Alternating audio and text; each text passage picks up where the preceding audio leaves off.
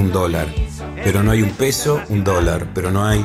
Lo que hay es parripollo, cancha de padre, lavadero, videoclub y kiosquito, kiosquito, kiosquito.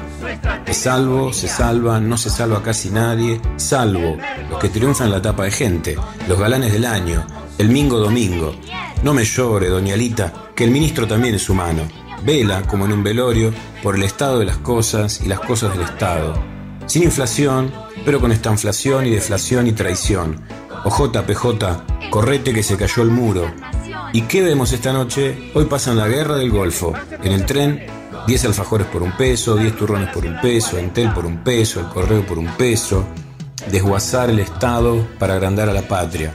Turco, vos dijiste, si les contaba lo que iba a hacer, no me votaba nadie. Pero si te votaban igual, riojano encantador de serpientes. Revolución productiva y salariazo, o palazos, patillas, casillas, varillas en las costillas, represión, piquete y DM2, que me voy a Miami. ¿Nuevo rico? No, pobre de nuevo. Manejando el taxi, arquitecto de mi destino productivo. Un peso, un dólar. Pero no hay un peso, un dólar. Un dólar, un dolor, perdigón, rock and roll. Esto es los 90 y esto es Socios a la Fuerza.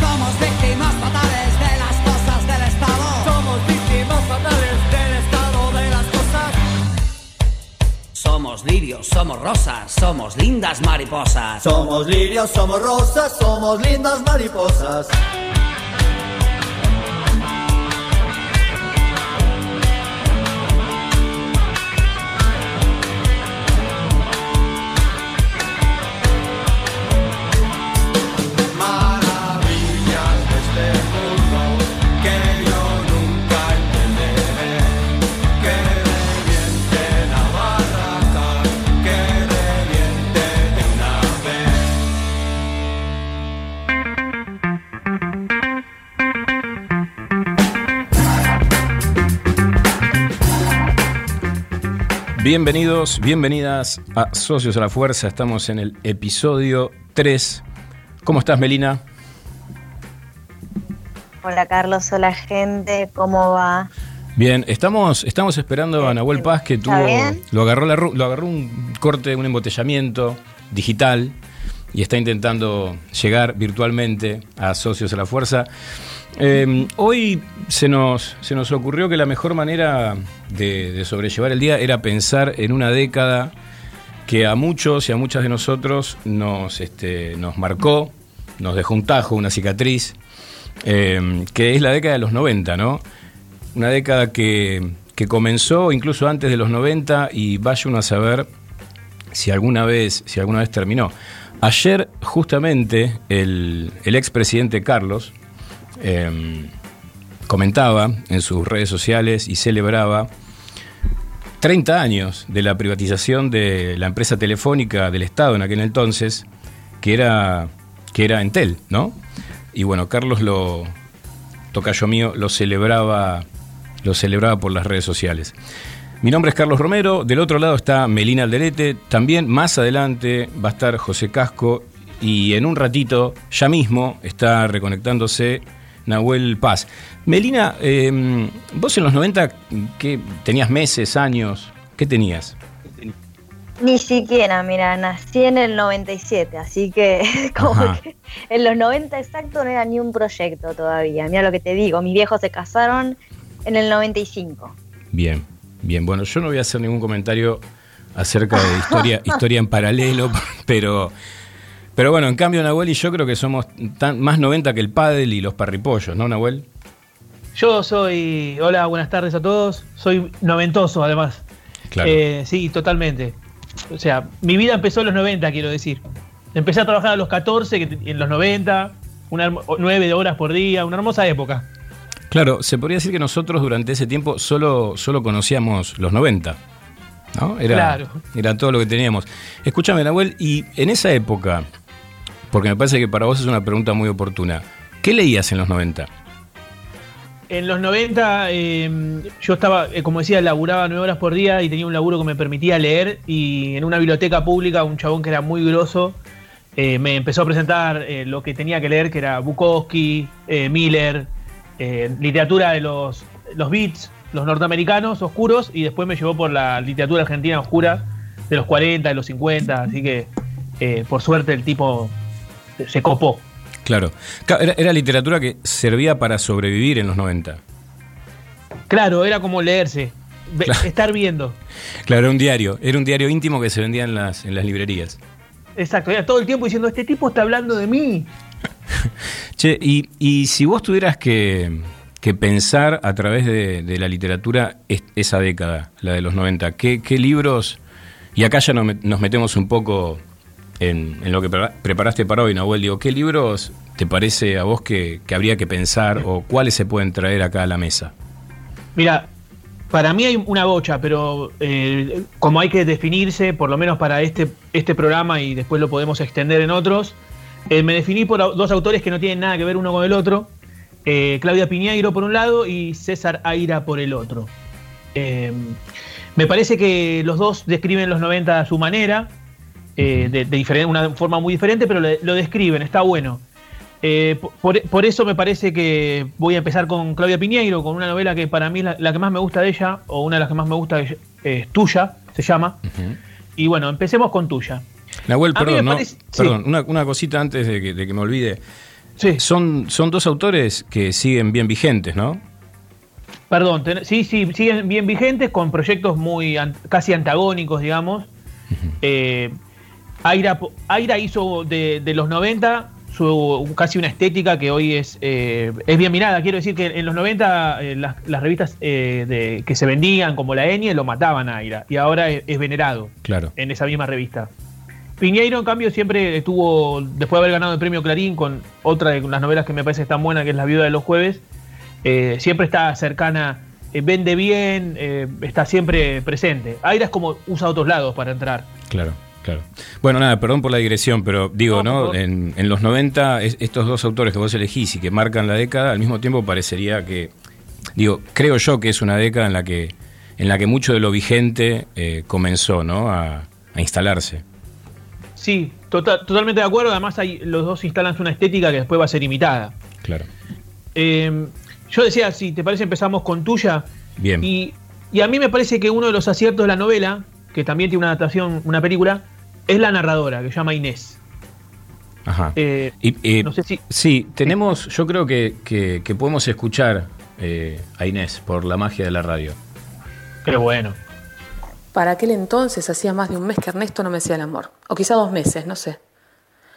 No era que a mí me importara demasiado. Yo llego a la noche muy cansada. Parece que no, pero las tareas de la casa, cuando una quiere tener todo perfecto, te agotan.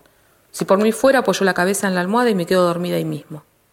Pero una sabe que si el marido no la busca en tanto tiempo, no sé, se dicen tantas cosas. Yo pensé, lo tendría que hablar con Ernesto, preguntarle si le pasaba algo, y casi lo hago.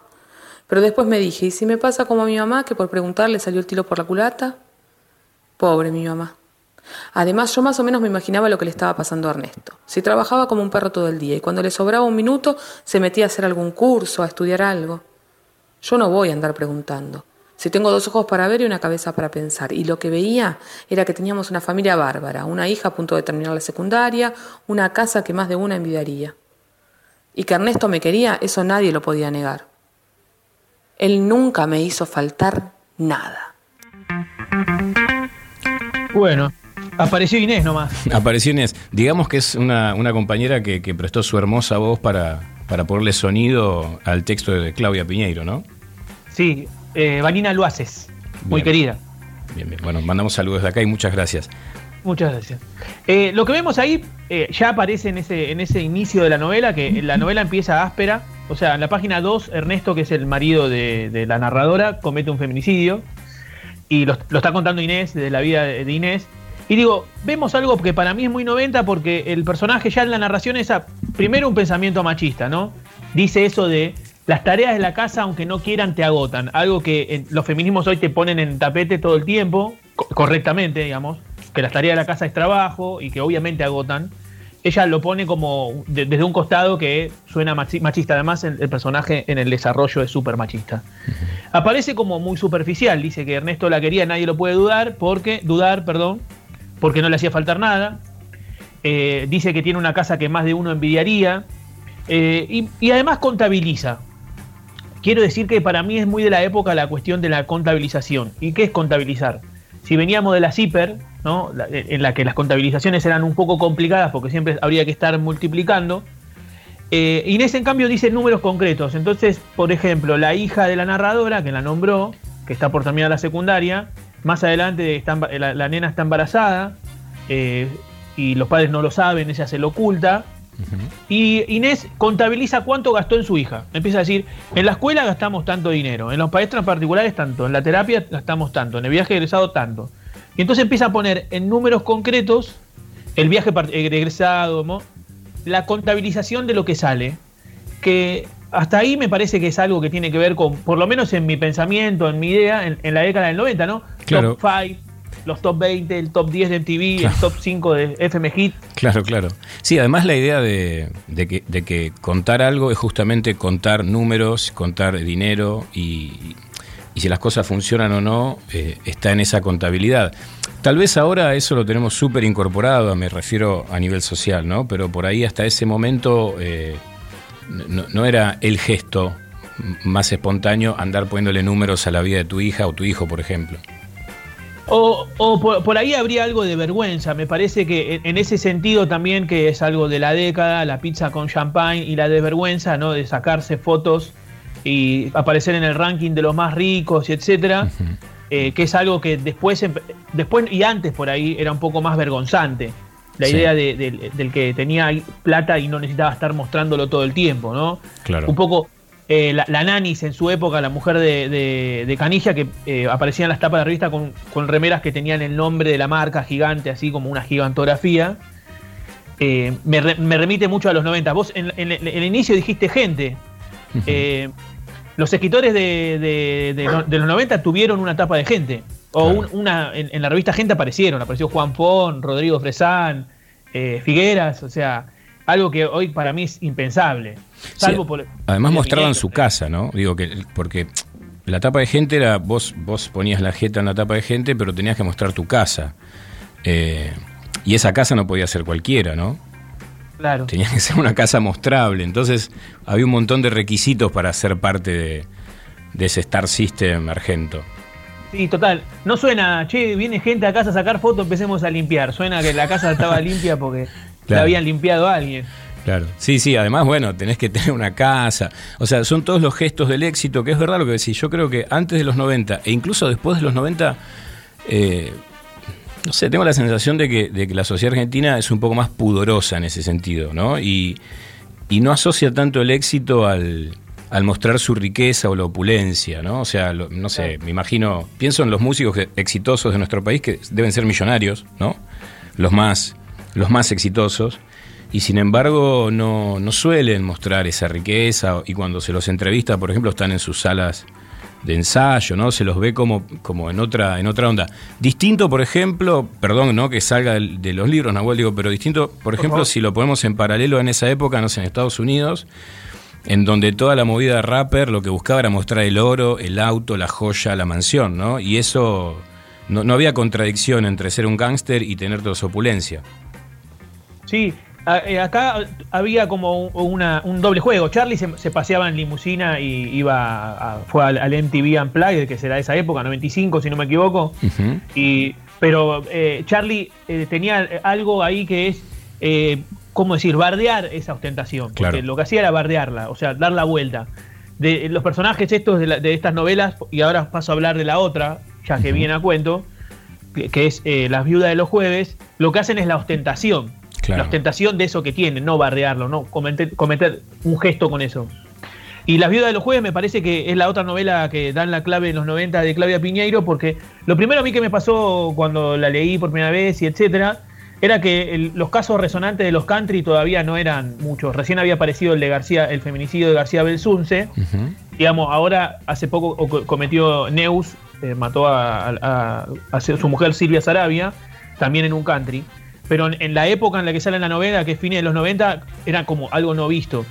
A mí algo que siempre me llamó la atención de ese, de ese mundo del country, al que solo entré una vez de invitado y de casualidad, es la cuestión de las reglamentaciones. O sea, es posible que mucha gente no se lleve bien con las reglamentaciones, me incluyo, y con la burocracia, ¿no? Kafka, y que el country tenga reglas propias, o sea, más reglas de las que ya tenés en, fuera del country. Si el perro caga en un lugar determinado hay una multa, o no puede ir a tal lugar, una serie de cosas que parece que para pertenecer hay como que reglamentar más. Y en la novela eso está bien, porque lo hace bien eh, Piñeiro, eh, mostrar esta, esta, serie de intentos de, de, gueto, de, correrse de, la sociedad para construir un mundo cerrado.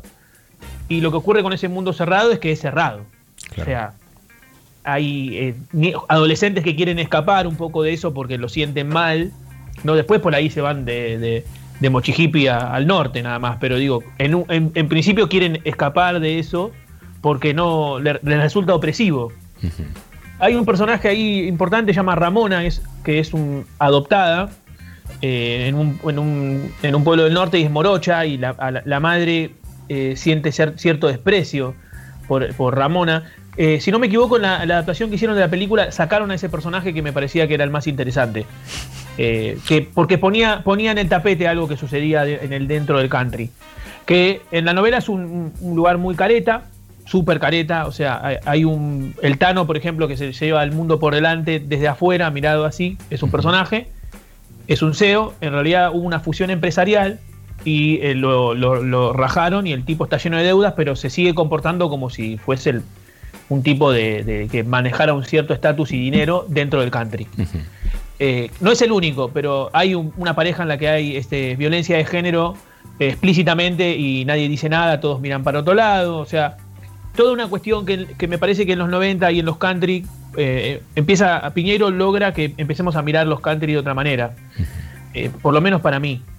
Eh, y esta cuestión está bien tratada, además hay, hay una, historia detrás de por qué las viudas de los jueves, por qué es una narradora especialmente, y este, me parece que describe bien una desmantelación de, de la ciudad de, la, de cierta, gente de la ciudad que necesita irse a un gueto y que en ese gueto lo que ocurre no necesariamente es siempre bueno, bueno, es, la que lo saca a la luz. Uno lo podía ver, pero ¿no?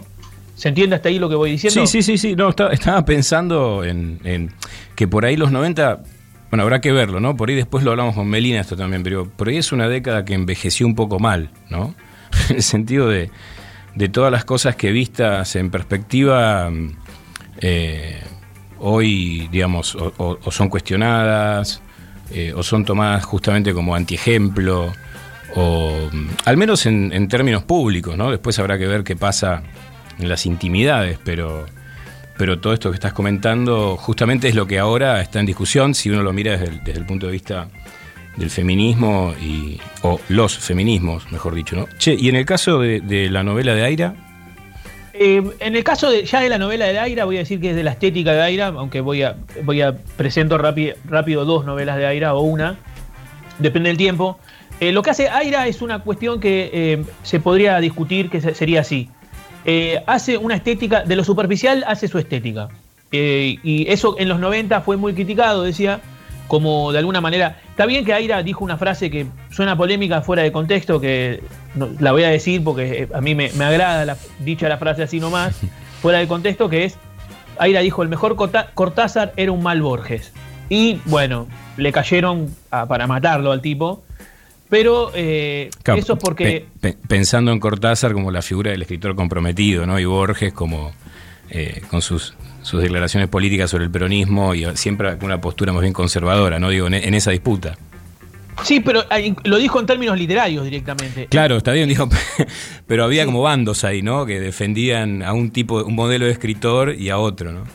Sí, ni siquiera sé, sí, es cierto eso, pero ni siquiera sé si, si Cortázar era el escritor comprometido. Me parece que eh, Borges es un, tipo con el que parece que no, hay, no se puede meter nadie. Yo, a mí me, encanta su, su, prosa, pero tengo algunas cosas para, podría decir algunas cosas sobre él, muchos podrían decir cosas sobre él.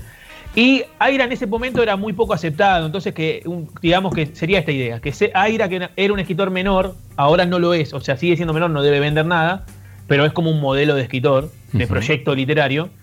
diciendo eso, entonces lo que salieron es como hacer el, ataque al, tipo. Claro. Vos que sos Aira, sos cualquiera, ¿cómo vas a decir eso? Pero en el contexto él estaba haciendo una opinión eh, literaria. Él, y ni siquiera quiero decir que en el contexto de opinión literaria, no sé si está diciendo algo mal, porque al resto de la humanidad me parece cualquier escritor si te dicen, es un ejemplo, el mejor Carlos es un mal eh, Borges, yo salgo corriendo a decir sí. Yo también, creo que cualquiera, ¿no? Creo que muchos, eh, pero te dicen el, mejor Carlos es un mal Cortázar y también salís a decir, qué bueno, o sea, es como una especie, porque lo que hace es como hacer esto de, Borges está en otra categoría, no juega. Claro. esa en, términos estéticos. Sí, sí, habla bien de un escritor eh, ser un mal Borges.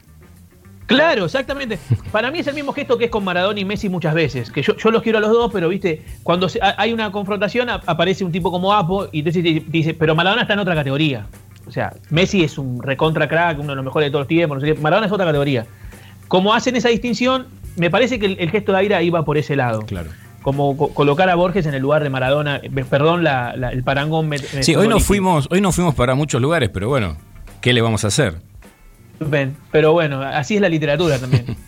Eh, bueno, la novela de Aira es, que me, interesa porque es de la época, es, La guerra de los gimnasios, porque me parece que saca a la luz algo que es así.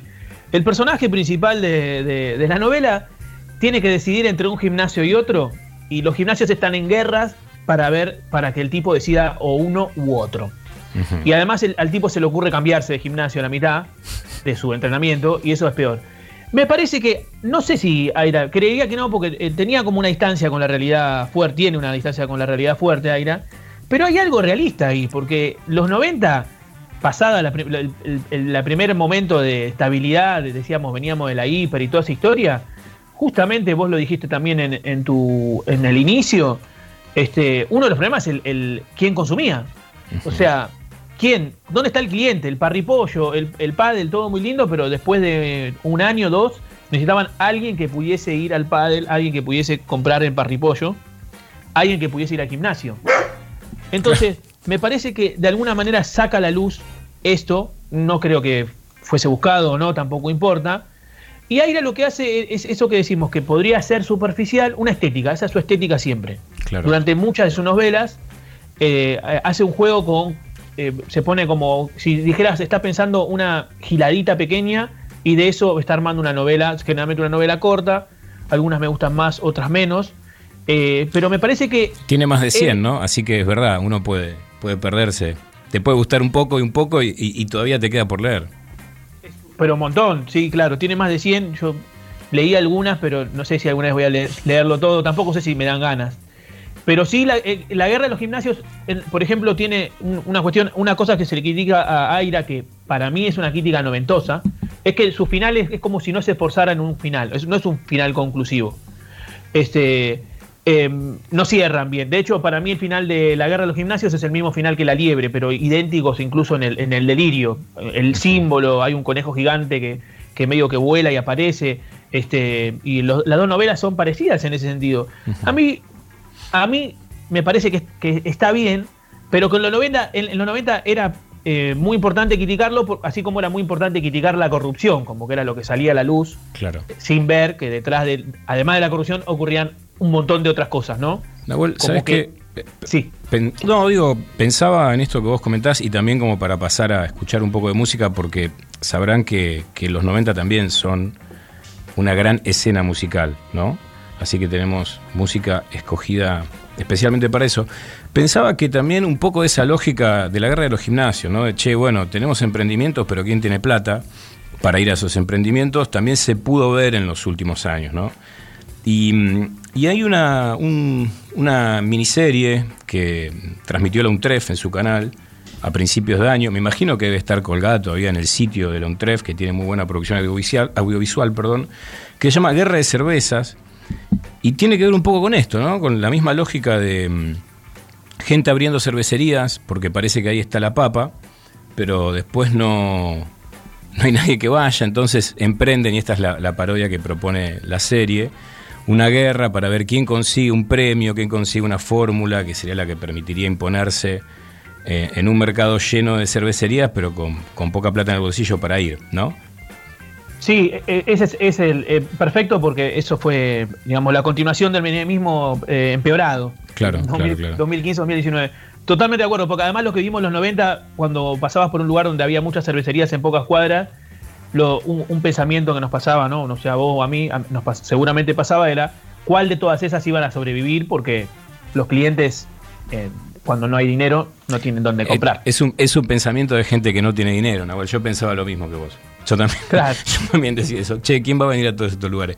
Pero bueno, en los 90 también hubo otras cosas copadas y entre ellas estuvo la muy buena música. Así que gracias, Nahuel. Vamos a escuchar un poco de música. Volvemos en un ratito. Dale.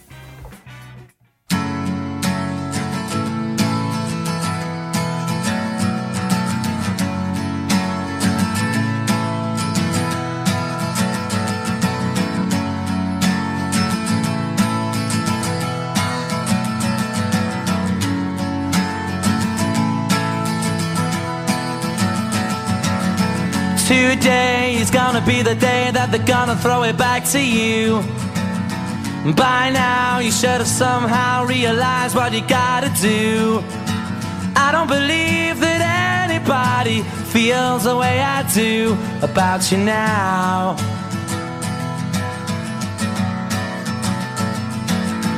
Backbeat, the word is on the street that the fire in your heart is out sure you've heard it all before, but you never really had a doubt.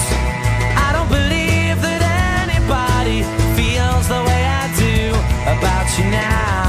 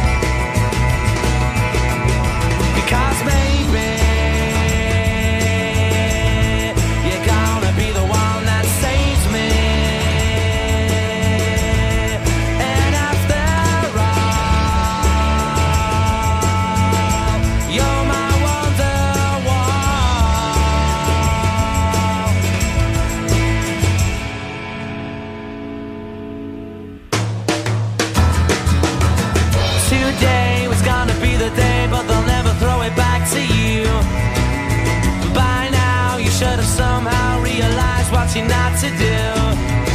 I don't believe that anybody feels the way I do about you now.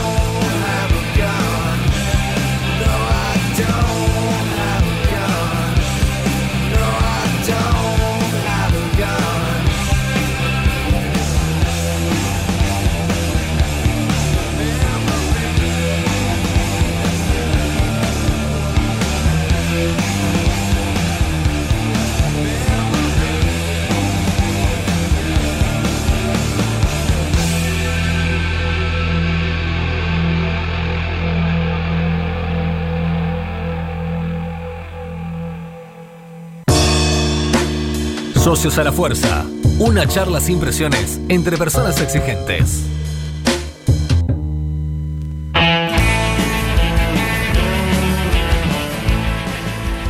Bloque corto de Socios a la Fuerza. Vamos a recordar arroba Radio La Ciudad. Si quieren dejarnos algún mensaje vía Twitter, también hay un teléfono para WhatsApp 11 6926 5570. Les comento algunas cosas de lo que está por venir. Vamos a entrevistar al escritor Vicente Batista, la verdad, otro lujo que nos damos. Escritor, partícipe fundamental en el ambiente literario de los 60, los 70 y también muy vigente. Dirige talleres literarios de los cuales surgen y han surgido muchos de los escritores que hoy, que hoy pueblan las librerías. Así que bueno, vamos a hablar con Vicente, que también tiene novelas muy representativas de los 90. Eh, Melina ya mismo, nomás después de un tema que escuchemos ahora, nos va a contar un poco qué pasaba en los 90 con los piquetes, pero sobre todo con las piqueteras. ¿sí? Una historia que vista en perspectiva nos cuenta un montón de situaciones súper interesantes para entender el ahora del movimiento feminista. Y también va a venir José, José Casco, que se suma en el segundo tiempo de Socios de la Fuerza, para hablar un poco de música y los 90. No sé si nos va a alcanzar un bloque, un programa o todo lo que resta del año, pero vamos a intentarlo. Bueno, vamos a escuchar ahora un poquito de música. Vamos con Pearl.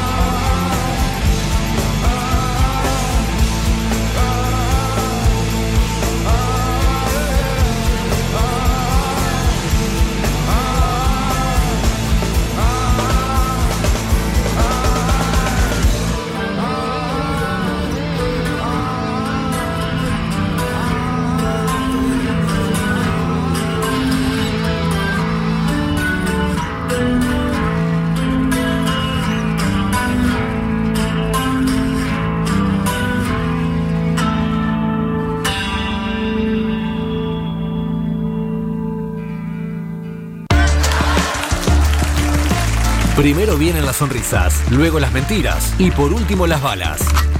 Socios a la fuerza, porque plata no hay. Hay hogares, niñas, que no tienen el pan. Hay chicos que no van a la escuela porque no tienen calzado. Y cuando vos salís a pedir no te escucha. No escucha. Pues esa es la única forma para que no escuche es cortar la fruta. Pero ¿qué nos da? La respuesta que nos da es palo. No solo palo, muerte. Plena represión en general en que Moscón. mujeres! ¿Cómo le van a tirar mujeres? ¡Son mujeres! Eh, ¡Son mujeres los que llevan el camino! ¿Qué son? ¿Qué son? Yo doy la cara, pero sí tienen que dar la cara al maldito gobierno. El gobierno, yo doy la cara porque no les tengo miedo. Yo prefiero morirme antes que, que sentarme a esperar a morirme de hambre. Si nos dejamos poner el pie encima ahora, mañana nos van a matar y vamos a quedarnos. Y los hijos tienen que salir adelante. Y no hay que resignarse nunca. A ser pobre nunca hay que resignarse.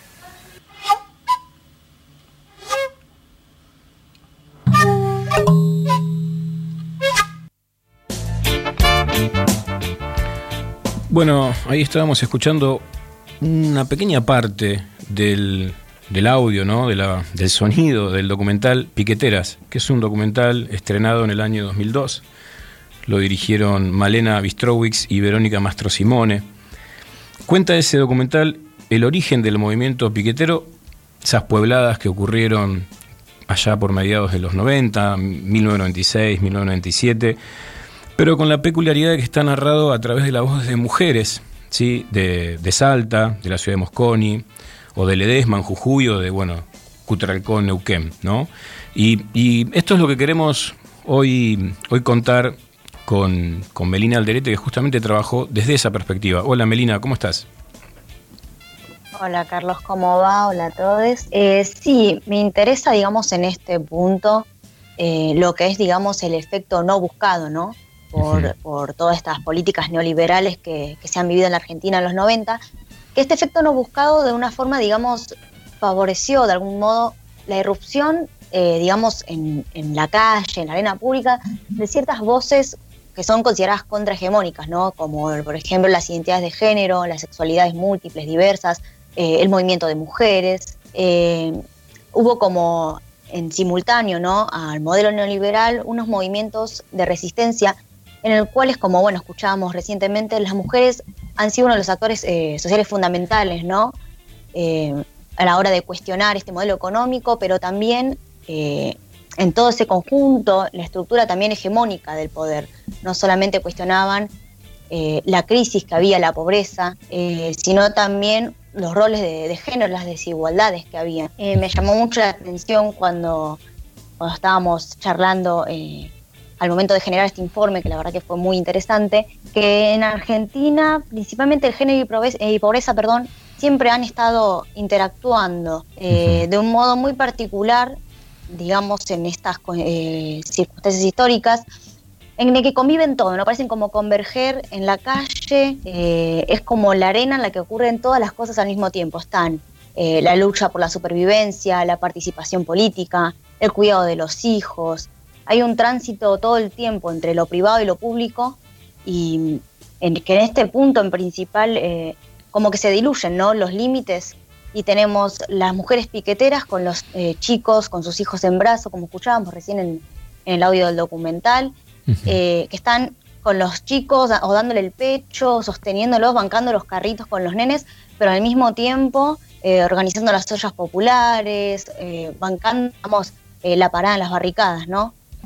Claro, incluso por lo que, por lo que entiendo, Melina, de lo que decís, incluso eh, en, esas circunstancias eh, sigue habiendo tareas que, que se mantienen del lado de, de las mujeres, ¿no? Digo, eh, esas tareas de cuidado, incluso en situaciones críticas, eh, siguen recayendo sobre las mujeres. Tal cual, tal cual. Digamos que en este punto, bueno, es, es importante destacar que todo este movimiento de mujeres piqueteras no es que se incorporan a, a esta lucha, en este contexto, buscando la liberación de la mujer o la igualdad de oportunidades, no es que se reconocen a sí mismas como estoy levantando la bandera de la lucha feminista, sino que se incorporan a, toda esta lucha a partir del papel que, ellas se entienden que les tocaba cumplir, ¿no?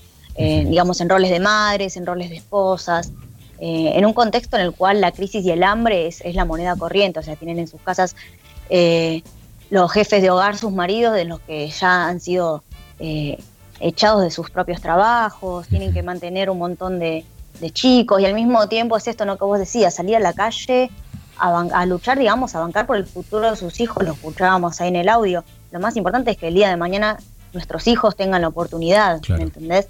Entonces es como que era eso lo que, lo que quería destacar, que no es que se ponían en, en, papel de luchas feministas, sino que dentro de eh, la lucha por, por, para sobrevivir básicamente a la crisis, se iban eh, metiendo, entramando todas estas cuestiones que también eran cuestiones de desigualdad de género, no solamente una desigualdad de, clase, digamos. Claro, por ahí eh, esas mujeres de, que escuchábamos de, de Gerald Mosconi, de, de Cutralcó y de Ledesma, por ahí no, no hacían la lectura de, de, su actividad de, activismo ¿no? y de, lo que estaban haciendo al cortar una ruta eh, en, clave, en clave feminista como lo entendemos ahora, ¿no? en pleno siglo XXI y después de, tantas situaciones vividas y, conquistas. Pero evidentemente sí estaban ¿no? Eh, poniendo su granito de arena en la construcción de algo colectivo que hoy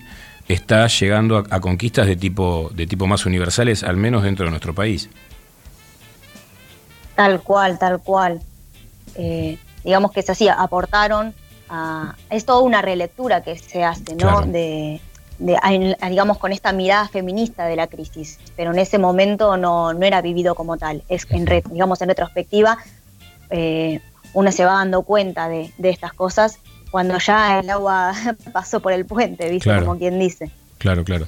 Sabes que pensaba, ¿no? Cuando, cuando te escuchaba, Melina, que, que una, una de las lecturas a mí me parece más lucias que suele hacer el, movimiento nacional y popular, ¿no? que tiene toda esa tradición en nuestro país y que es una tradición en donde no siempre hubo un lugar para eh, las cuestiones de género. ¿no? Eh, los partidos tradicionales en nuestro país, incluso los más este, progresistas, nacionales y populares o de izquierda, siempre relegaron a los cuadros femeninos a tareas laterales. ¿no? Son, son muy pocos los casos distintos, pero una vez le escuché decir a, a gringo Castro, que es lo digo porque me acuerdo y porque me lo dijo él, no, no quiero, no quiero citar eh, de forma anónima cuando recuerdo quién lo dijo. Lo escuché decir que bueno, que la, que, que las luchas del feminismo era una lucha más que tenía que darse junto con todas, todas las otras luchas de liberación popular. O sea, había que sumarla a, la, a la primera línea de todas esas luchas y que todo eso tenía que darse junto. O sea, que todo eso tenía que progresar eh, al mismo tiempo. ¿no? Como en un mismo bloque. Claro, y porque una cosa sin la otra no, no se puede. ¿no? Eso, eh, por más engorroso, complejo que sea, es la única manera, ¿no? Que todo eso avance en bloque. Melina, también tenemos a alguien para escuchar, ¿no? Con una lectura también em, que va en línea con esto que vos planteás. Así es, tenemos el audio de Lucy Caballero, una investigadora que ha escrito junto con Verónica Gago un libro durante el macrismo que se llama Una mirada feminista de la crisis en torno a lo que es, digamos, con la deuda con el FMI que ocurrió durante el macrismo. Muy recomendado el libro, así que la escuchamos nomás a Lucy Caballero. El rol de las mujeres eh, recién ahora se está eh, mm, releyendo a la luz de lo que fue el feminismo de los últimos años, eh, que tiene que ver con que esas piqueteras fueron las que organizaron lo que se dice, ¿no? La reproducción de, de la de la organización en relación a, a, dar de comer, a producir las ollas populares, lo que, lo que ahora ya eh, vemos como no organización de los, los comedores, los merenderos, pero me parece que hoy ese proceso, que en ese momento no, no tenía un, para nada un discurso feminista, eh, hoy ese proceso se lee eh, por las mismas protagonistas de aquellos años y, ¿no? y se ponen en valor eh, el papel de las mujeres lesbianas, travestis y trans en lo que fue la crisis del 2001 en, en términos de, de, organización en los barrios y de sostener la reproducción. Bueno, ahí escuchamos eh, a Lucy Caballero, la verdad, eh, como anillo al dedo, ¿no? Su lectura para la lectura que propones, ¿no? que propones vos, Meli, ¿no? Sí, tal cual.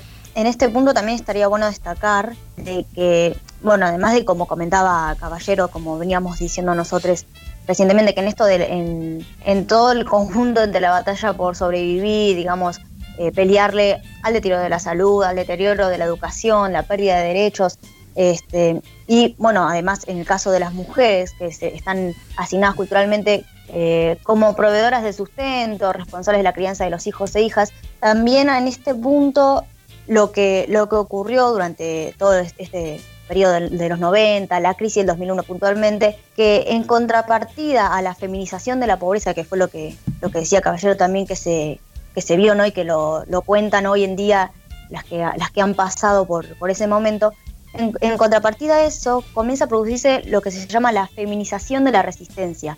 Digamos que las mujeres empezaron a pujar para salir del ámbito privado hacia el ámbito de lo público y demostrar que la política, digamos, ya no se define como una actividad exclusiva de lo público y que es separado, ajeno a lo privado, sino que esa línea es una línea que se cruza una y otra vez y que va llamando, digamos, la atención sobre la forma en que la política ya está presente en el hogar, en la calle, en el barrio, este, al mismo tiempo que, que está, digamos, en discusión permanente. Me explico, no es que es algo relegado, y más que nada relegado a los varones, lo que decías vos, Carlos, anteriormente.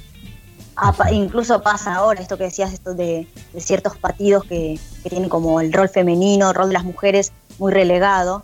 Ha pasado también la experiencia personal este, de esto de, por ejemplo, en las marchas, luchas de mujeres, de, de otras identidades que no son la de los varones varones, por ejemplo, para querer llevar, levantar bandera. Y vos decís, no es tu lugar, ¿me entendés? ¿Por qué piensan sí? ¿Por qué piensan que una mujer no puede bancar la parada y cuando la historia te lo está demostrando que lo han hecho de una forma excelente y se han puesto el equipo al hombro, como quien dice, para, para bancar la parada en la calle, en el piquete, al mismo tiempo que yo decía, dan la mamadera y tienen el carrito, ¿no? Claro. Se nos, digamos, se nos intenta como decir, bueno, este es tu lugar, y, y el lugar de la maternidad, incluso esto ya es otro tema, es una lucha y es un lugar muy, muy difícil de llevar. Claro. Este, diciendo, bueno, vos encargate de eso solamente como si fuera una pavada, pero si ya pudiste soltar eso, ¿por qué no vas a poder eh, resolver eh, el quilombo de la calle, el bardo que hay en la calle, esos Claro. piquetes, lo que veníamos escuchando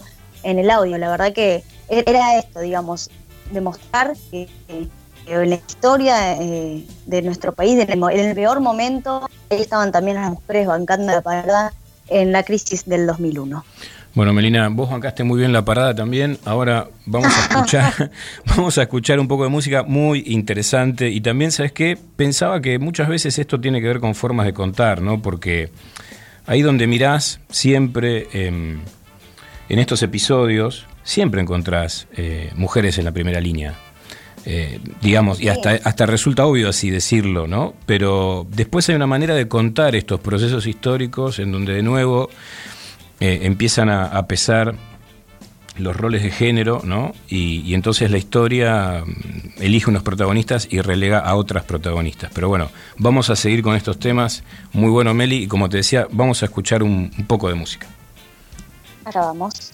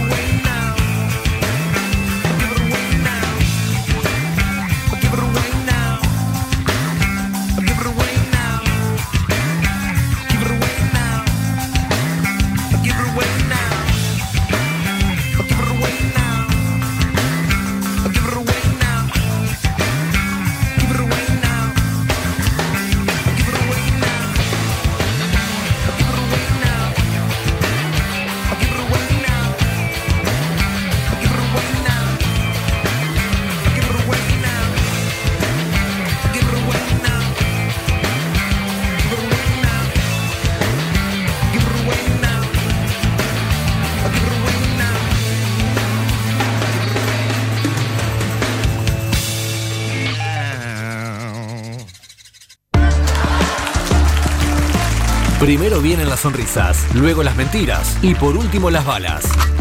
Socios a la fuerza, porque plata no hay. Melody MC. Snap. MC Sar. Billy Idol.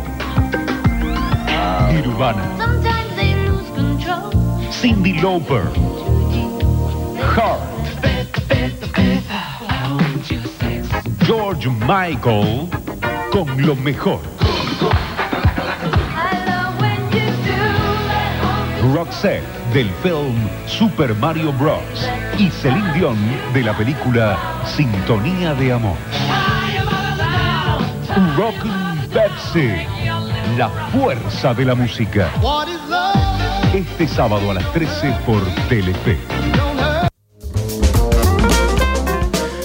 Che, no, se lo pierdan, sobre todo George Michael. Me gustó la pronunciación. En los 90 parece que se pronunciaba. Se pronunciaba así, un programón en aquel momento. ¿eh? Yo ahora me, hago el canchero, pero era, era un programón. Y además la música se veía así, no había muchos lugares, ¿no? Y sobre todo si no tenías cable, tenías que, que esperar que Telefe o algún otro canal que tenía programas de música, eh, con un criterio bastante ecléctico, eh, hiciera esos compilados. José, ¿vos veías esos programas? ¿Cómo estás, Carlos?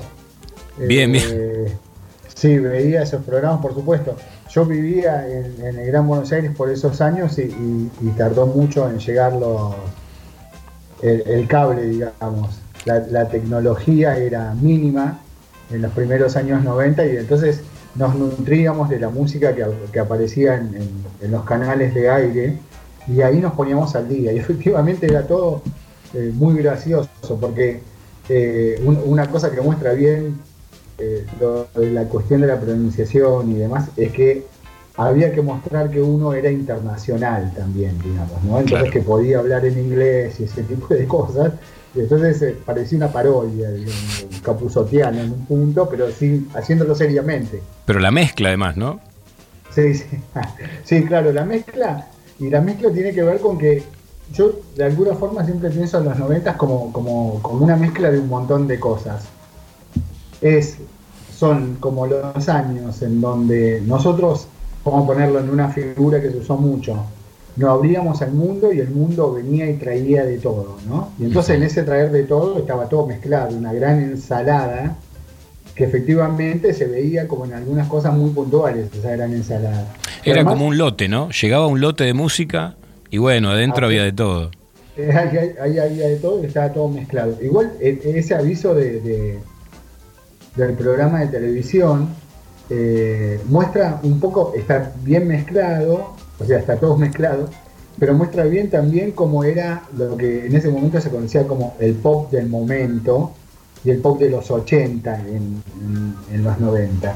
Claro. Y también son los años, viste, no sé si te acordás, son los años en que empiezan los primeros festivales y los años en los que eh, las marcas empiezan a, a, a auspiciar esos festivales y a organizar grandes festivales en, en Buenos Aires y en el país, sobre todo en Buenos Aires. Viste Porque que- también van a ser No, te decía, viste que me quedé, me quedé colgado con el, con el video de Pepsi. Viste que está Nirvana, eh, Claro. pero, pero no suena Nirvana. O sea, es como que Nirvana se coló en ese paquete, pero, pero lo que suena es algo mucho más pop, ¿no? Que rock. Exactamente, sí, sí. Esos son los años en que viene, en que viene todo el mundo del país, porque Claro. son los años del uno a uno. Claro, venían todos los artistas y se presentaban en la televisión eh, no especializada incluso, ¿no? O sea, vos tenías, no sé, un programa... Voy a decir el programa de Mirta Lerán porque lo puedes citar en cualquier década de la Argentina, ¿no? Siempre estuvo. Y tenías artistas internacionales, ¿no? También el programa de Tinelli, bueno, traían, traían bandas que hoy, qué sé yo, parecen imposibles. Sí, era, eran los años en que desembarcaban en la televisión y en los grandes estadios. Empieza a ser como los años de los grandes estadios también. Claro. Y de figuras internacionales y, y de festivales que duran dos o tres días. Es, de algún modo, eh, cierta expresión cultural de esa primavera menemista que fueron sus primeros años, Claro. si vos querés. ¿no? Los primeros años de Menem fueron los años como de una euforia, de consumir, de que nos abrimos al mundo. Entonces hay una, una baja de aranceles a las importaciones, entran todos los productos, aparecen las privatizaciones y entonces, bueno, entramos en la modernidad. Finalmente, Argentina entra en la modernidad y puede ahora tener un contacto con el mundo como se lo quería vender y consumir todo eso que había en el mundo. Y al mismo tiempo mucha gente salir al mundo, ¿no? Porque esos son los años en donde mucha gente, los primeros, sobre todo su primer mandato, los años en que la gente va a Miami, o que se va a Brasil, Claro, eh, es, cambio, estaba fueron los años, fueron los años en que la fiesta todavía, digamos, más o menos funcionaba. Después, bueno, hubo que pagar la fiesta. Sí, hubo que pagar la fiesta y al mismo tiempo, sí, hubo que pagar la fiesta y terminó pagándose con un costo muy caro como, como el 2001, ¿no es cierto? Pero también al mismo tiempo, no sé, eh, yo tengo la impresión, no sé si vos coincidís, al mismo tiempo también eso tenía otra contracara. Claro, habí- había... Eso era, era, era de alguna forma la eh, cierta fiesta de la clase media o de cierta clase media, pero después por abajo había otra contracara, Claro. ¿no? Había como otra manera de vivirse esos años de Menem ya. Había otras bandas también, ¿no, José? Exactamente, por eso lo decía, hay como otra cara. Las otras bandas también representan otra Argentina de esos años. A ver, escuchemos un poquito. Legalícenla.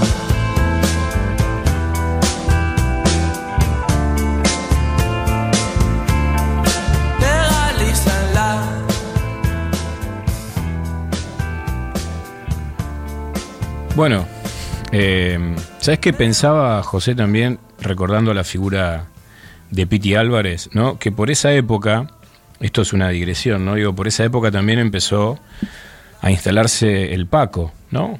Una, una droga súper destructiva que, que justamente en Piti hizo estragos, ¿eh? Digo, ese, ese perfil cadavérico que tiene y del que mucha gente se mofa y demás tiene que ver con los efectos, con los efectos de esa droga y también de, la devastación que generó en, y sigue generando en amplísimos sectores de la sociedad.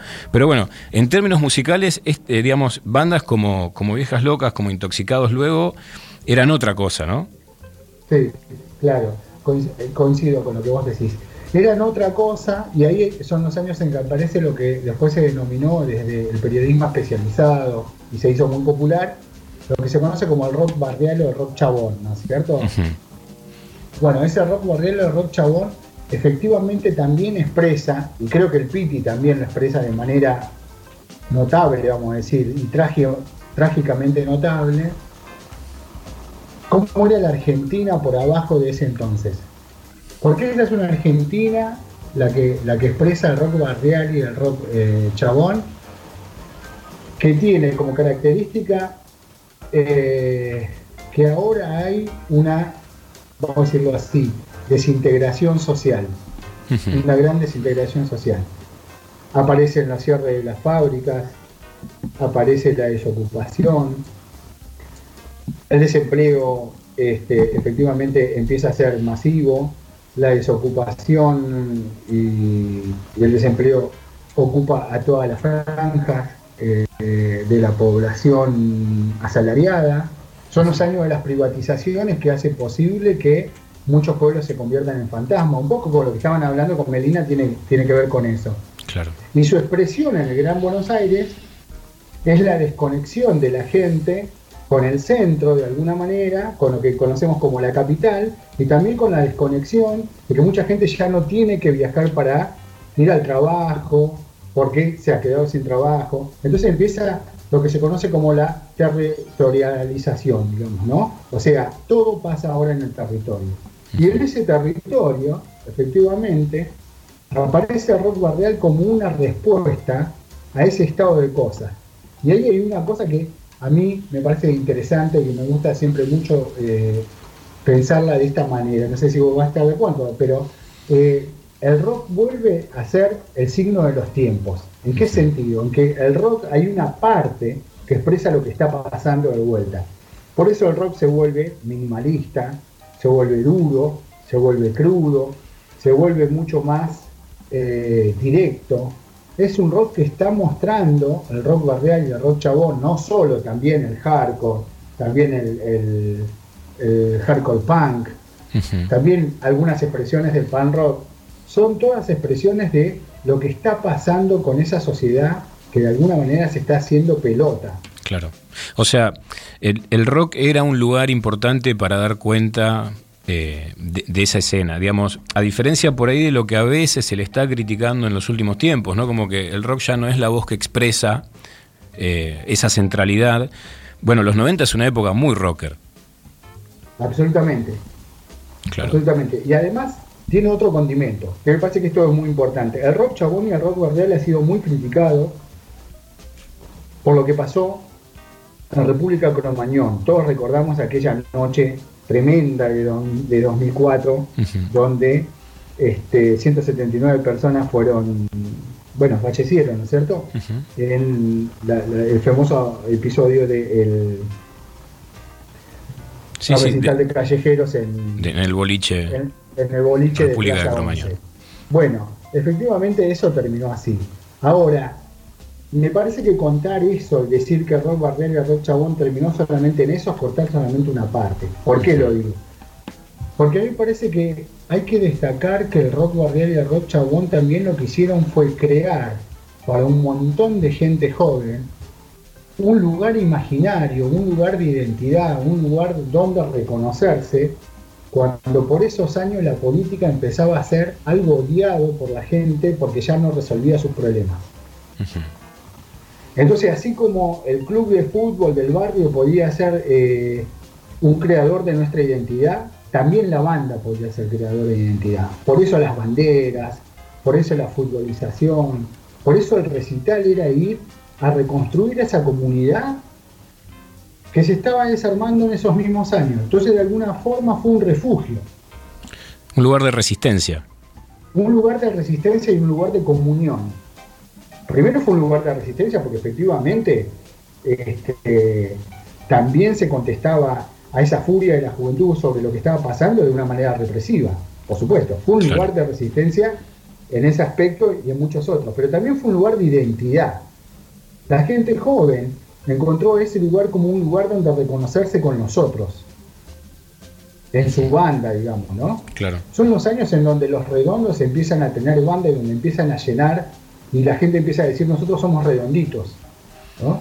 Y me parece que eso es algo que no se destaca, se destaca como aspecto de una manera muy peyorativa, si vos querés los aspectos negativos, pero hay toda una construcción alrededor de lo que se hace con el rock barrial por parte de, de- la juventud, que hay que entenderlo en ese contexto, que hay que entenderlo cómo se tramita eso para las personas, ¿no es cierto? José, ¿sabes qué pensaba también? Y lo, lo veo muchas veces cuando, cuando hablo con, con gente más, más joven, que cada vez es más, la gente más joven, porque uno se va poniendo cada vez más grande, que ese lugar que tenía el rock para muchos de nosotros en ese momento, hoy tal vez no lo tiene para grandes sectores de la juventud. O sea, en los 90, la verdad, por lo menos en mi experiencia, eh, abundaban las, las remeras rockeras, eh, abundaban las tribus, porque así como vos podías escuchar a los Ramones, por ahí no te caía para nada bien eh, Soda Stereo y la gente que, que era ricotera no, no, no quería para nada Cerati.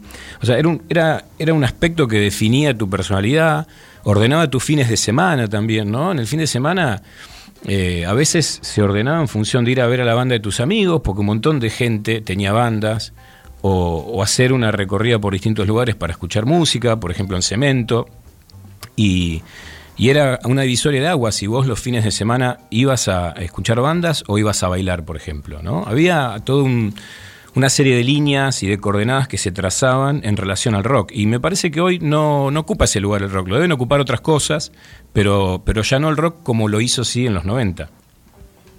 Ah, sí, estoy de acuerdo. Estoy de acuerdo. Eh, eso es un tema súper complejo que me excede y que me duele. si querés, me, me duele, me duele profundamente como, como, como rockero en el sentido de que es como la música que a mí me identifica, me nutre y con la que yo me nací y me voy a morir, digamos. Ahora, eso, eso es verdad, ¿no? Tal vez el rock esté expresando otra cosa y otros sectores hoy. Sí, o, tal, o tal vez el rock haya mutado de géneros, ¿no? Y hoy, hoy el rock se llame trap o rap, por ejemplo, Claro, ¿no? Eso, e- eso también, también, por eso te iba a, a eso me refiero con que eh, eh, expresar otra cosa. Tal, tal vez se exprese de otra manera y, y exprese otra cosa, ¿no? ¿no? no sea la guitarra, quiero decir, Claro. distorsionada o tocar ligero, sino que son otras formas. Efectivamente, son otras formas también de decirlo desde un género que uno podría meter dentro del rock. Porque si no, finalmente, ¿qué es el hip hop? Porque el trap es de alguna manera el nieto de eso, ¿no es cierto? Claro. ¿Qué es rapear? Rapear eh, nace diciendo contar aquello que nos pasa. Y eso es el rock de los años 90 Claro. también, ¿no? Desde otro lugar, eh, una estética más parecida al rock de garage de los 60 o, eh, o parecida más a los Stones, depende de, de lo que estemos enfocando. Claro. Entonces me parece que ahí también hay que entender algunas mutaciones que se están produciendo. Pero bueno, me, me- me parece que es importante rescatarlo, o por lo menos yo lo entiendo así, esos aspectos del rock barrial que han sido terriblemente soslayados y terriblemente malinterpretados. Ujú. Bueno, José, eh, buenísimo. Yo creo que por ahí después retomamos todo esto, ¿no? Retomamos los 90. A ver, porque cada, en cada charla que tuve con ustedes, primero con Nahuel, eh, después con Melina y ahora con vos, tengo la sensación de que estamos contando un pedacito de esto, ¿no? Y que, y que está bueno contarlo. Así que también, si quieren, acuérdense que hay un teléfono que es el 11 6926 5570, lo digo más lento, 11 6926 5570 o arroba Radio La Ciudad en Twitter donde pueden dejarnos comentarios acerca de esto, porque lo que nosotros contamos también está muy, muy bañado por nuestra experiencia y puede haber otras de esa misma década. Gracias, José. Hablamos con José Casco, lo habrán escuchado, estuvo buenísimo. Ahora vamos a escuchar justamente un poco de rock local de los 90.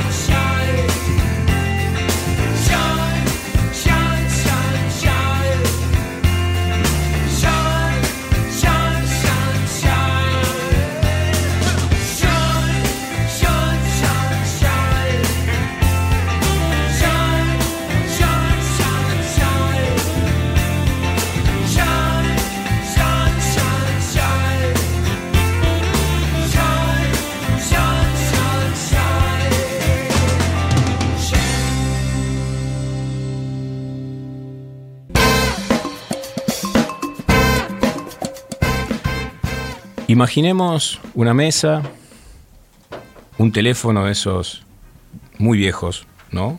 De esos que tienen un disco en el medio, que existían antes, con un tubo. Se acerca un periodista, son los 90, ¿eh? Comienzo de los 90, Canal, Canal 11, creo que ya se llamaba Telefe. Se acerca un periodista que es Bernardo Neustadt, que es el padre de muchos otros que ustedes conocerán en la actualidad. Se acerca a este periodista, se sienta a la mesa, toma el teléfono, levanta el tubo enorme y empieza a discar. Termina de discar y espera, ¿no? Como si del otro lado lo, eh, fueran a atender, le fueran a contestar. La expresión de Neustadt denota que eso no ocurre, que del otro lado nadie, nadie contesta, no, no reciben el llamado, o si se concreta la llamada, se corta o se escucha mal. Entonces, Neustadt cuelga, mira a la cámara y dice, esto es el Estado, un teléfono que no funciona. Bueno, esa escena letal, ¿no? quirúrgica, porque Neustadt era de esos periodistas eh, no necesariamente buenos, pero sí muy talentosos para hacer su faena. Esa escena fue varias veces repetida en la televisión argentina y en los medios de comunicación, alentando lo que era el modelo que el gobierno de Carlos Menem imponía e impulsaba en ese momento, que era el desguace eh, del Estado, ¿no? La venta de, de las joyas de la abuela. Tal vez de ahí, hablando de joyas y abuela, se le ocurrió a Horacio Berbisky el libro de su el nombre de su libro tan, tan representativo de los 90, que es Robo para la Corona. Justo hoy, miren qué casualidad, ¿no? Las casualidades de la vida. Justo hoy se cumplen 30 años de la privatización de Entel, que ocurrió un 9 de noviembre, pero de 1990. En ese momento Entel, que era la empresa de telefonía del Estado, se vendió a Telefónica y Telecom en ese momento, en aquel entonces, y mm, fue considerada una de las ventas más desastrosas, más perjudiciales. Eh, fue varias veces revisada, ¿no? El Estado se desprendió de un activo importantísimo este, a cambio de muy poco dinero y el servicio, como ustedes saben, no es el mejor, ni lo era en ese momento, ni lo es ahora. Pero bueno, ayer el expresidente Carlos Menem se anticipó un día y celebró que se cumplieran 30 años de la privatización de Entel. Pensá. Pensá y salís. Socios a la fuerza. Si escuchás, salís.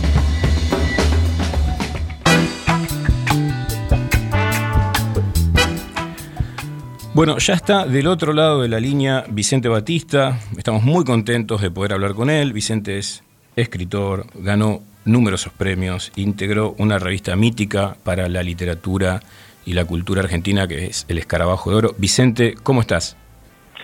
Bien, bien, te escucho bien. Bueno, ¿Cómo estás?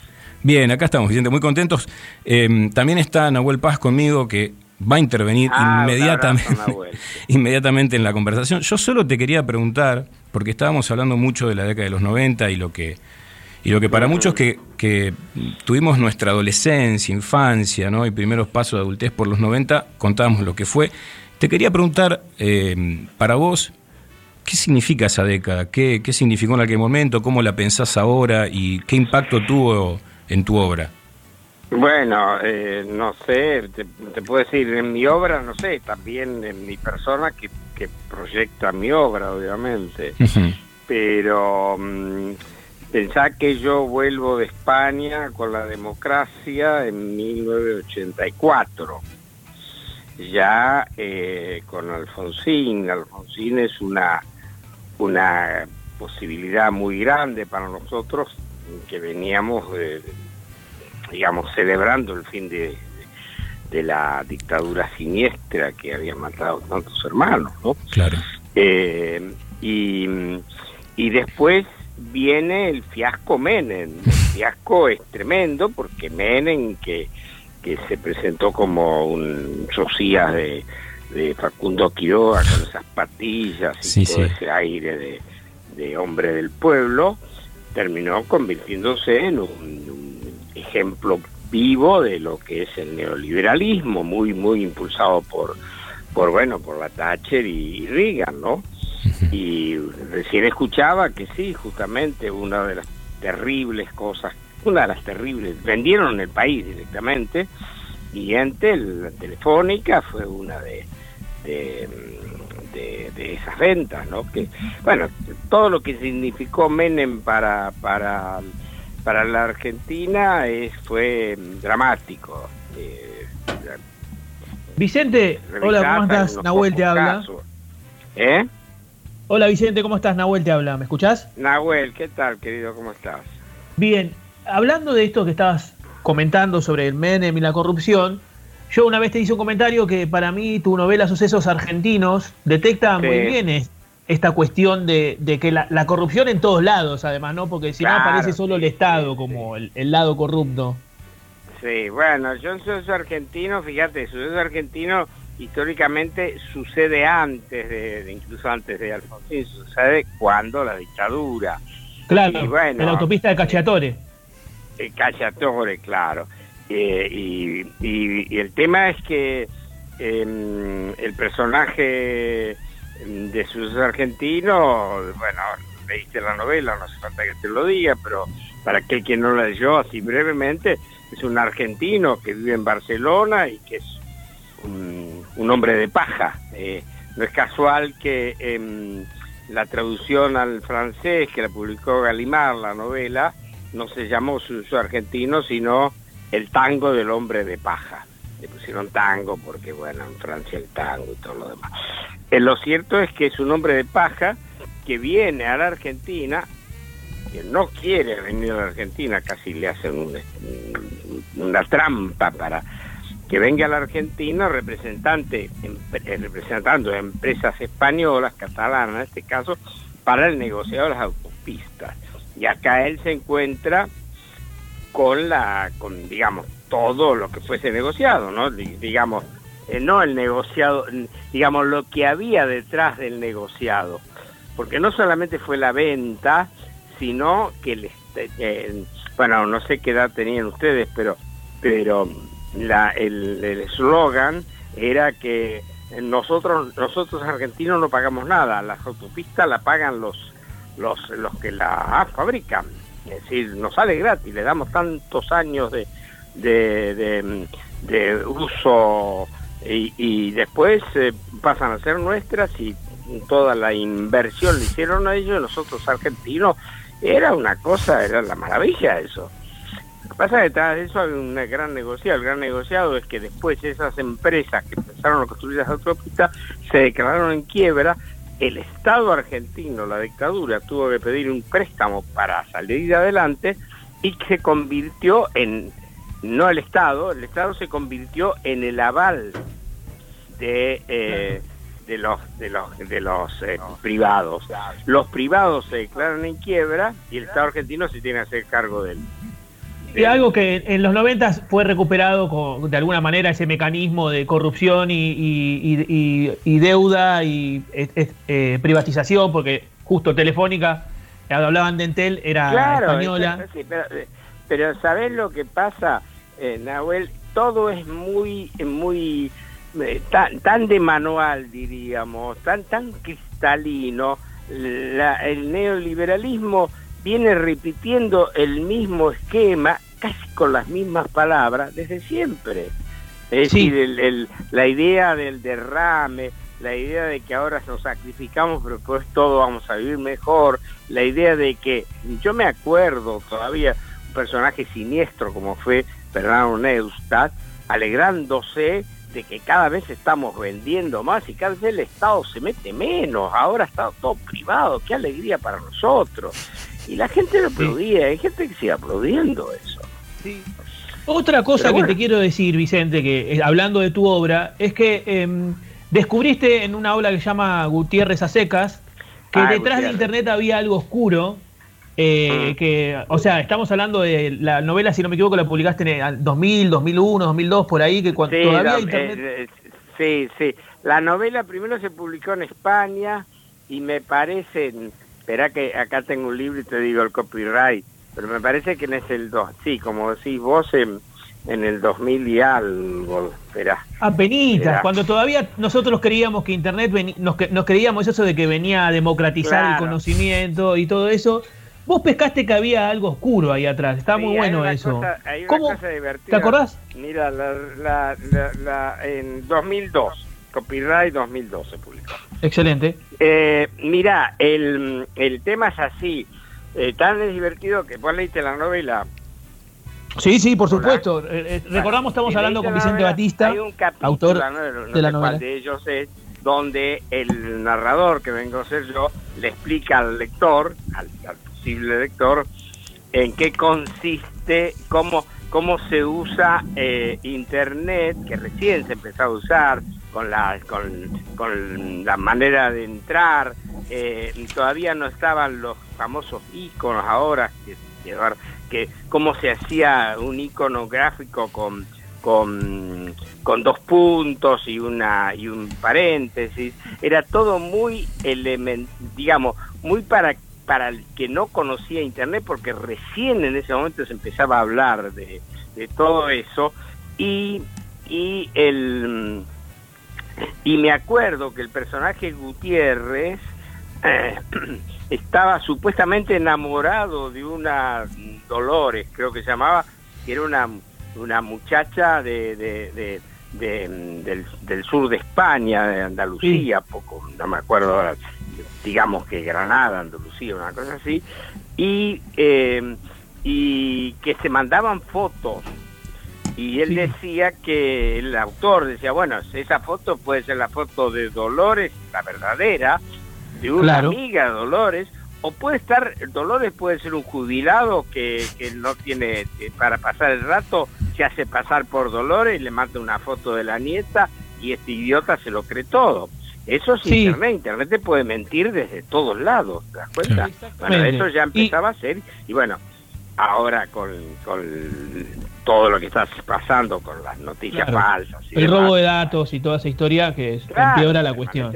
Ya hoy, hoy no podés creer en nada en lo que dicen, eh, lo que dicen, eh, cuando dice Google, bueno, sí, Google es perfecto, ah, mirá, te- te- sí, claro, pero dice la enciclopedia británica ahora es Google. No, pensá que cualquier enciclopedia, no la británica, sino cualquier enciclopedia seria, estaba eh, editada con material eh, científico avalado por el científico que, que firmaba eso.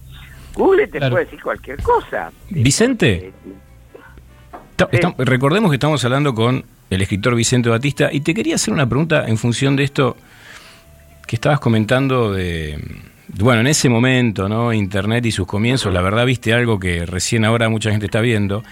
Te quiero hacer una consulta sobre el estado de situación de lo que era el mercado editorial en ese momento. ¿Cómo, cómo era ser escritor eh, en los 90 en ese sentido? No, bueno, yo, yo, yo siempre tuve suerte en ese sentido, porque cuando yo llego en el 84, eh, yo, eh, es decir, eh, en mi primera novela, yo tenía publicado varios libros de cuentos, pero mi primera novela, que fue el libro Todos los engaños, lo contrata en España, en Barcelona, yo estaba viviendo en Barcelona, lo contrata Bruguera de España, de Barcelona. Eh, y yo había terminado una novela que se llama Siroco, y eh, en esa novela, en un viaje que yo hago en el 80, y cuando yo me mudo de, de- de Las Palmas a...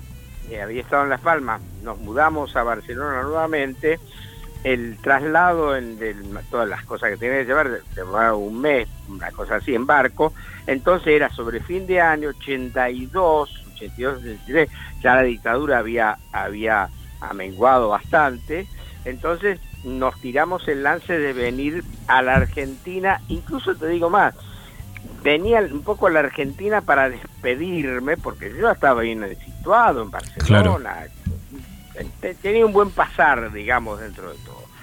Y llego a la Argentina y acá, bueno, nos quedamos 20, 25 días y acá me conecto con, eh, con en aquel momento me acuerdo, me encuentro con Jorge Asís, que era, nos conocíamos mucho de, de- de muchísimos, de, de jóvenes, y él me dice que, que bueno, si querés editar, puedes editar en una, en una editorial que era la, la, la ediciones de...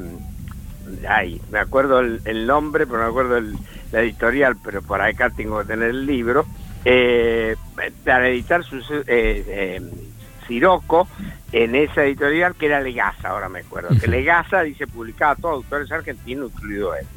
Bueno, yo hablo con la gente de Legasa, resulta que Jorge Laforgue, el editor, nos conocíamos hace mucho, y el dueño de Legasa era Durán, que había sido condiscípulo mío en la escuela primaria, en Barraca, mirá todas las cosas que se dan.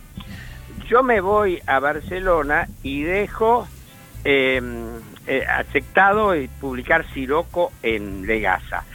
En Barcelona todavía estaba, eh, cuando llego a Barcelona, me dice un gran amigo, ya muerto, por desgracia, que eh, eh, Jordi Estrade, al cual está dedicada justamente la novela Gutiérrez de Seca, me dice que, ojo, levanta la... la, la eh, ojo con la edición en, en Barcelona de tu novela, de Libro de todos los engaños, porque Bruguera está por quebrar y se quiebra y está editado, el libro queda en depósito y no puede vender un solo ejemplar. Claro. Razón por la cual hablamos con Argentina, que estaba Bruguera Argentina, y ahí había Merlini, que era el director, el gerente de Bruguera Argentina, y ahí entonces contratan la novela para Argentina. Síntesis, llego a la Argentina, tengo la sale el libro de todos los engaños, y le tengo que decir a Durán, que era el dueño de Legasa, mira, postergá un año la salida de, de Siroco porque van a salir las dos novelas juntas y yo no soy un, un, un, un César Aida que publique una novela que- cada 15 días. Así que para- paramos la, la mano ahí. Es decir, ¿qué, qué quiero decir con esto? Que, que en el 84 había un gran auge editorial, sobre todo con autores argentinos, argentinos, latinoamericanos y demás. Eh, supongo un poco recogiendo todo lo que fue había sido el boom, lo que fue el post-boom y demás, pero la- se editaba mucho y económicamente el país estaba en mejor situación, después vendrá el 2001, entonces fue todo, ¿no? Claro. Pero en ese momento estaba había un buen un buen auge editorial, no me puedo quejar. Bueno, Vicente, la verdad, muy interesante. Muchísimas gracias por, por charlar con Bueno, nosotros. te sirvió, yo- eh, vos tenés que perdonarme, pero yo soy muy charlatán, me pongo a hablar me olvido no, nosotros, los horarios de radio y demás. no, nosotros bueno. también y, y la verdad que es un programa, es un programa charlatán este. No, no hay ningún problema con eso, Vicente. De nuevo, Los porteños somos charlatanes. bueno, eh, espero que la sigas bien y, y seguimos hablando en la radio o personalmente cuando la vacuna se empieza. Perfecto, Vicente. Hay que Bueno, cuidarse. Excelente, Vicente. Muchísimas gracias. ¿eh? Muchas gracias, Vicente. Bueno, hablamos con el escritor Vicente Batista. Estamos ya en el tramo final de Socios de la Fuerza, pero nos queda todavía una bala más.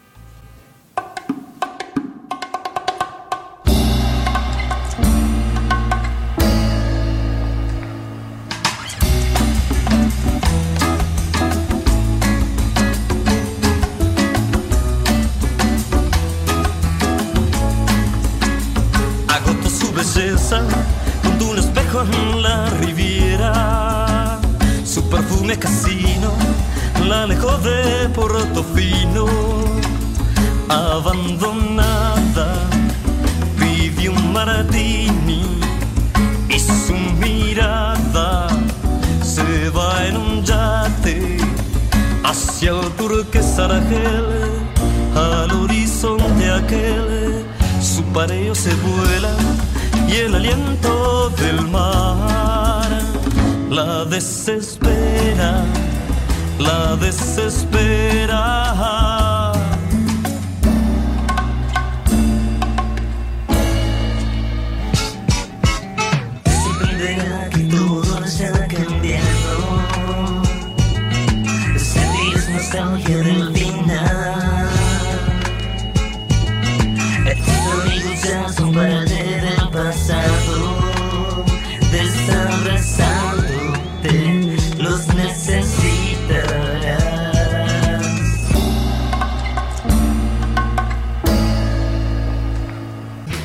Bueno, nos estamos yendo, pero antes no quiero dejar de leer un mensaje que llega desde España. Leandro, un amigo de toda la vida, recuerda que en los 90 el bondi estaba a 65 centavos.